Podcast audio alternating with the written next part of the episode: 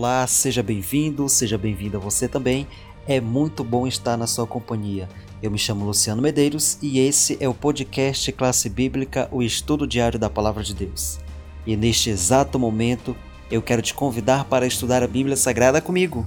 Vamos aqui juntinhos, eu e você, aprender um pouco mais sobre os segredos e lições que estão guardados nesse livro tão precioso. Pegue sua caneta, lápis e papel, porque está iniciando agora o resumo da nossa lição semanal. Com o tema Crise de Liderança, o foco do estudo durante a semana foi o livro de Isaías, capítulo 6. E, particularmente, os três versos foram mais utilizados.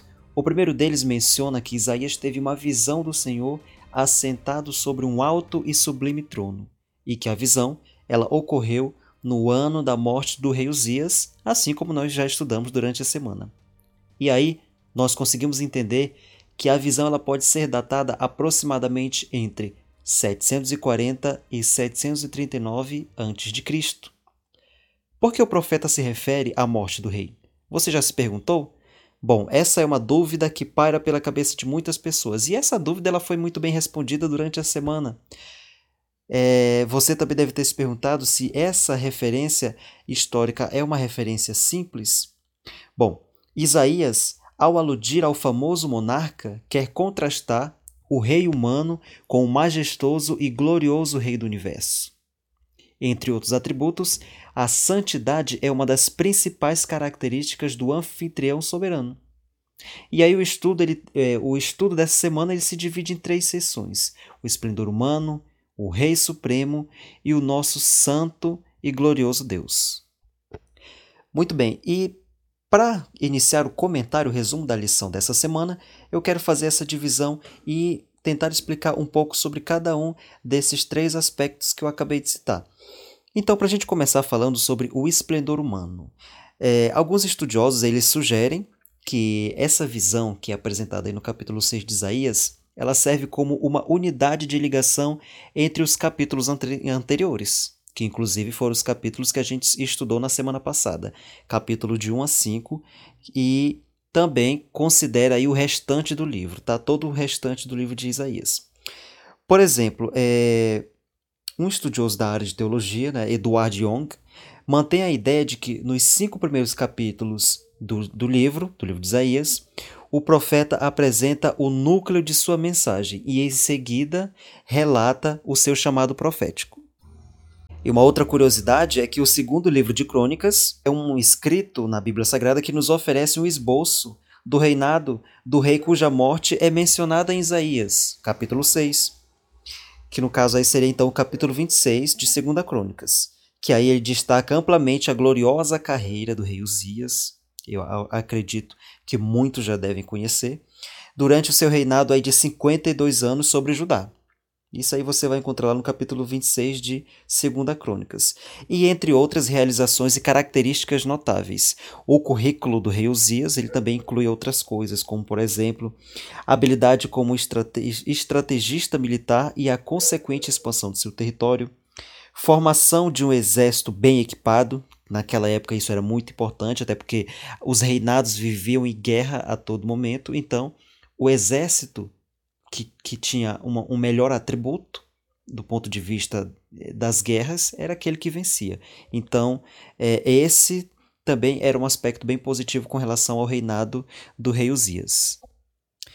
Foi um reinado que também se caracterizou e se destacou pelas invenções de tecnologia militar, questão de armadura, né, armamento, é, é, esses, essas questões aí também eles eram muito bem evoluídos com relação aos outros reinados e prosperidade material em seu território, tá?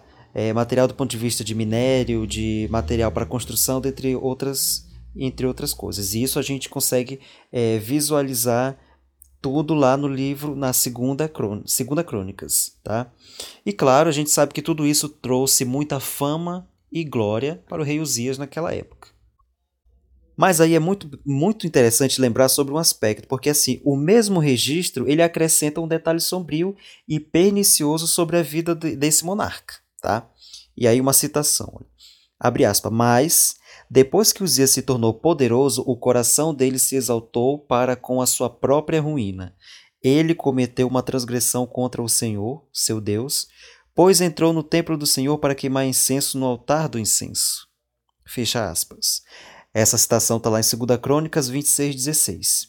Obviamente, os sacerdotes se opuseram à intenção do rei, com toda certeza, até porque os únicos que tinham a responsabilidade e poder e autorização para fazer esse tipo de, de ação dentro do templo sagrado eram os sacerdotes, né? No caso aí, os descendentes dos, dos levitas. E aí eles os alertaram de que não era uma função oferecer incenso e lhes disseram: Olha só o que foi dito. Isso também está em 2 Crônicas. Saia do santuário porque você cometeu uma transgressão e isso não lhe trará honras da parte do Senhor Deus. Bom, é, uma escritora norte-americana também escreveu a respeito. É, ela diz o seguinte, que Uzias ele ficou muito furioso pelo fato de ser repreendido dessa forma, sendo ele o rei, né? Estava em uma posição de alta de, de, uma, uma posição de alta conclamação naquela época, então ele se sentiu um pouco é, desfavorecido, tendo em vista a, o, o problema que ali se estava instalado. Né? Ele não podia entrar dentro do templo sagrado para fazer queima de incenso. E aí, naquele momento, ele se sentiu praticamente injuriado, tá? contrariado com o senso da palavra. É, bom, e aí não lhe, foi, não lhe foi permitido profanar o santuário contra os protestos conjuntos do que tinha autoridade. Enquanto ali estava, numa revolta causada pela ira, foi subitamente ferido pelo juízo divino. Em sua testa apareceu a lepra.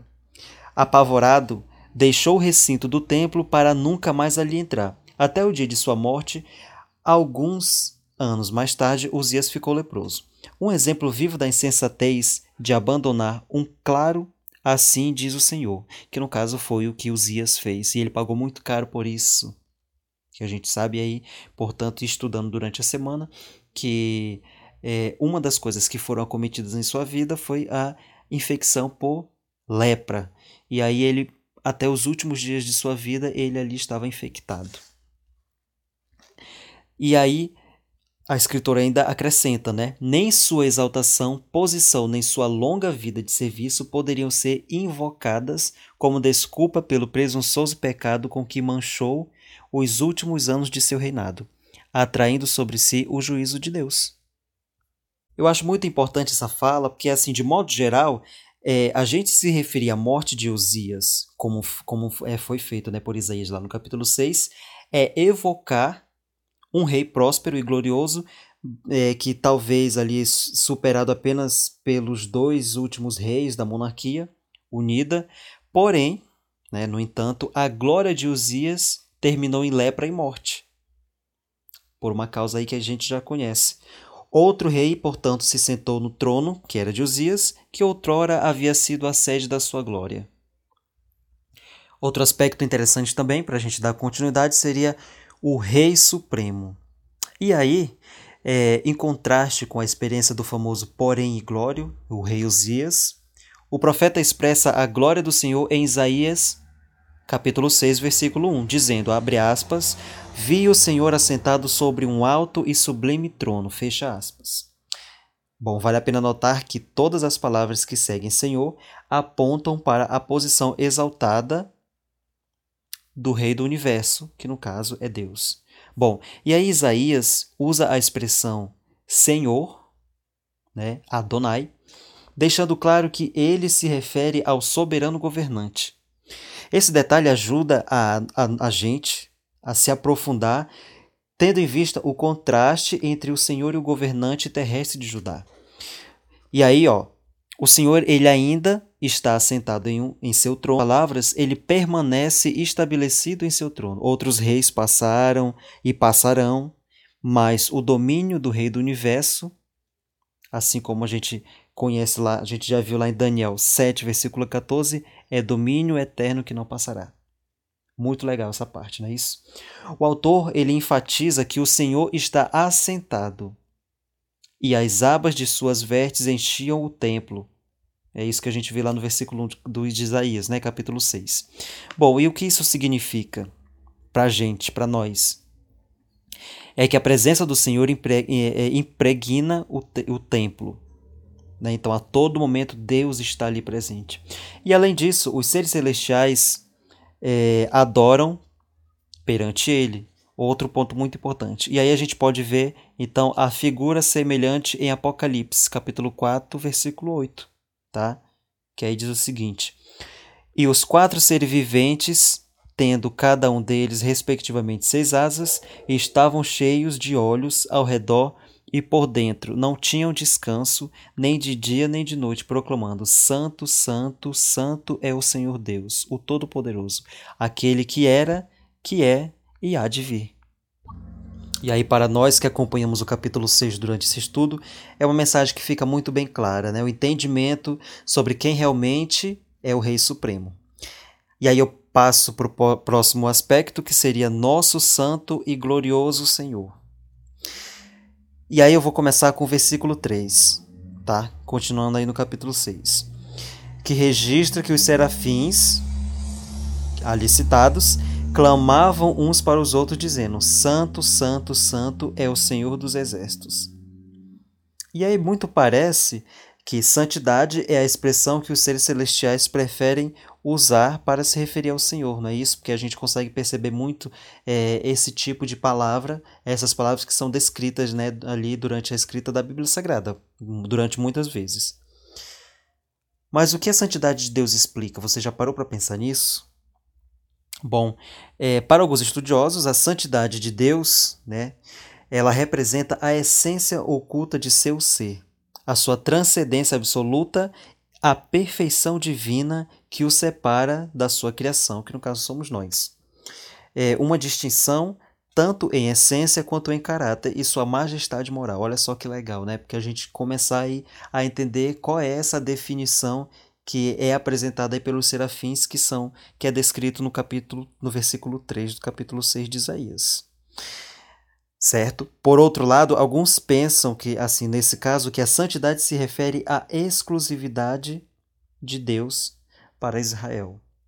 Claro, né? embora o elemento de distinção ou separação da santidade de Deus seja uma característica que não pode ser negada, pode-se argumentar que a palavra em hebraico expressa mais do que mera distinção. Então, e aí a gente já começa a esclarecer nas nossas mentes que o, qual o verdadeiro significado né, da palavra Senhor, que é, é atribuída aí ao livro de Isaías. Bom, e aí, em outras palavras, a santidade é a essência do ser de Deus, mas essa essência ela não está completamente oculta porque ela é revelada em partes, né, em sua glória que enche toda a terra.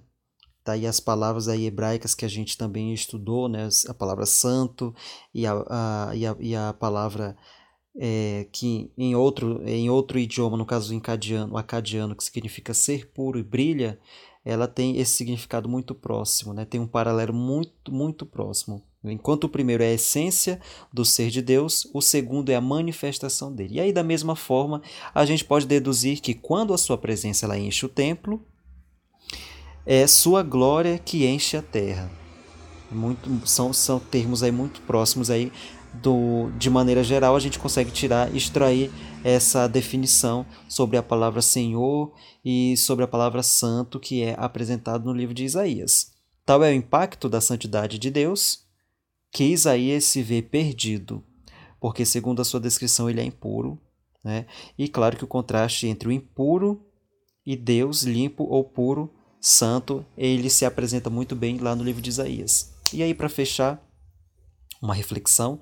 É, a fama e o esplendor são assim são ótimos atrativos para muitas pessoas. Eu acredito que você já deva ter visto vários exemplos durante a sua existência, né? E aí o rei Uzias, ele é um exemplo perfeito de alguém que cobiça ambos, tanto a fama quanto o esplendor. E sua intrusão no templo pode ser vista como uma atitude audaciosa, que é, é porque foi as suas ações foram contra a vontade divina revelada, e seu comportamento é um insulto a Deus e uma blasfêmia ao seu santo serviço. Tá? Uma escritora norte-americana também contribui. Ela diz o seguinte: que o pecado que produziu tão desastrosos resultados para Osias foi o da presunção, em violação de um claro mandamento de Jeová, segundo o qual ninguém, exceto os descendentes de Abraão, devia oficiar com sacerdote. O rei entrou no santuário para queimar incenso no altar. Que você tenha um excelente estudo. Nós nos encontramos na próxima semana. Um grande abraço e fique com Deus.